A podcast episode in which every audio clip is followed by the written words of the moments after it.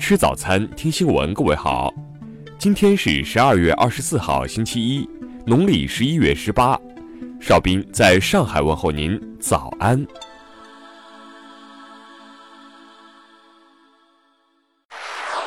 首先来关注头条消息。二十二号晚，网传深圳宝安西乡街道一女童被殴打视频在网上引起轰动。视频显示。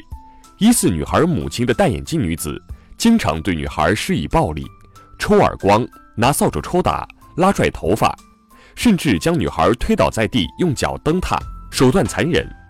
视频后段还出现一名身穿美团骑手制服的男子，疑似为女孩父亲，拿扫帚抽打女孩也丝毫不见手软。视频中，被打女孩既不还手也不逃走，每次受到虐待后。仍安静地走回座位坐下。二十三号，深圳市宝安区宣传部官方微博阳光宝安发布通报称，经询问，母亲陈某文、父亲刘某华对殴打女童的事实供认不讳。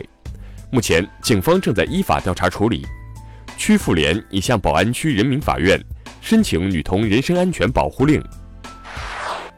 听新闻早餐，知天下大事。生态环境部等四部委发布联合公告，从二零一九年一月一号起，将包括工业来源废塑料在内的十六个品种调入禁止进口目录，废塑料进口将全面被禁止。今年是商事制度改革全面实施的第五年，全国实有市场主体已达一点零六亿户，其中新设立市场主体占比达百分之七十三。针对社会关注的霸座等问题，二十三号提交全国人大常委会审议的民法典合同编草案二审稿规定，旅客应当按照有效客票记载的时间、班次和座位号承运。中国外交部昨日指出，中方强烈敦促美韩重视中国等地区国家的安全利益和关切，立即停止萨德有关部署进程，撤除相关设备。今年，我国进口额有望突破两万亿美元，创下历史新高。今年前十一个月，我国进口增长百分之十四点六，成为今年拉动外贸增长的重要动力。二十三号，摩拜单车创始人胡伟伟宣布，因个人原因辞去摩拜单车 CEO 职位，由公司总裁刘宇接任 CEO 一职。近期。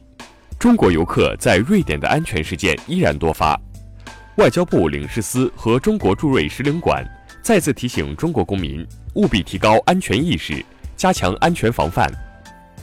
二十三号，我国首款全福才多用途无人机“翼龙一 D” 无人机成功首飞，该机在起飞重量、通讯、内部装载和外挂能力等方面都有大幅提升。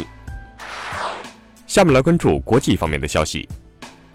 当地时间二十二号，法国黄背心抗议连续第六周爆发。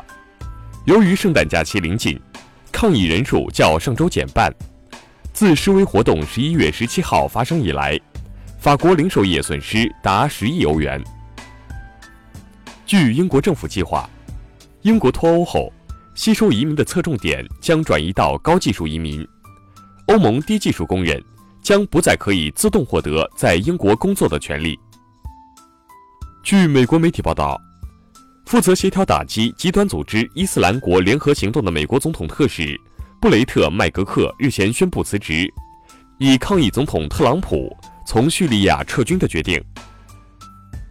特朗普十九号签署《西藏旅行对等法》，二十二号，尼泊尔民间机构尼中合作协会发表声明。谴责美国干涉中国内政，并呼吁尼泊尔政府不要参与到扰乱地区和平与稳定的活动中去。二十二号，印尼巽他海峡附近的万丹省遭海啸袭击，截至发稿，至少有两百二十二人遇难，八百四十三人受伤，二十八人失踪。韩国统一部二十三号表示，为筹备韩朝铁路和公路对接及升级改造项目开工仪式。统一部和国土交通部所属的工作人员等，共十四人组建的先遣队，当天上午访朝。联合国大会全体会议二十二号表决通过了二零一九年至二零二一年各成员国分摊常规预算的新比例决议案，正式决定中国超越日本升至第二位。日本政府二十一号批准二零一九财年预算案，总额为一百零一点四六万亿日元，首次突破一百万亿日元关口。其中，防卫预算五点二六万亿日元，连续七年增加。下面来关注社会民生方面的消息。二十三号下午，在哈尔滨市呼兰区大用镇境内，一辆客车与一辆面包车相撞。事故造成六人死亡，目前事故原因正在进一步处理中。近日，湖北随州高警在随县大队民警查究一起货车违法时，意外发现驾驶员竟是一名逃犯。据查，该司机曾于一七年将某水果公司一车货物私自变卖后再逃。近日，湖北襄阳一嫌疑人将毒品藏在掏空了的咸菜中。欲将毒品寄往广东时，被警方跟踪埋伏，一举将其抓获。现场缴获冰毒、麻古共计二十余克。近日，苏州男子朱某将道路中央部分黄色标线涂成了黑色，原先双黄实线变成了双黄虚线。他表示，因道路中央双黄实线影响了饭店生意，才出此下策。最终，朱某被罚两千元。日前。福州一妈妈带两岁女儿逛商场，奶茶店柜台突然倒下，女童手脚被砸骨折。数日前，因维修电路，柜台被移动过，奶茶店负责人表示，属店家责任，会对此负责。最后来关注文化体育方面的消息。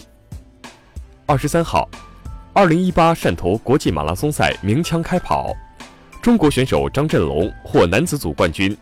肯尼亚选手包揽女子组和半程马拉松赛男女冠军。二十三号，RNG 上单 Let Me 宣布暂离赛场，并坦言年初就和俱乐部提出要退役的想法。S 八失利后一直在反思，这可能是一生中最大最难过的遗憾。著名京剧表演艺术家梅兰芳弟子，《红灯记》李奶奶的扮演者高玉倩老师。于十二月二十三号逝世，享年九十二岁。波黑二十二号晚举办活动，纪念瓦尔特保卫萨拉热窝导演科尔瓦瓦茨诞辰九十二周年。约一百名影视界人士与观众参与了此次活动。以上就是今天新闻早餐的全部内容，请微信搜索 xwzc 零二幺，也就是新闻早餐拼音首字母再加数字零二幺。如果您觉得节目不错，请在下方拇指处为我们点赞。一日之计在于晨，新闻早餐不能少。咱们明天不见不散。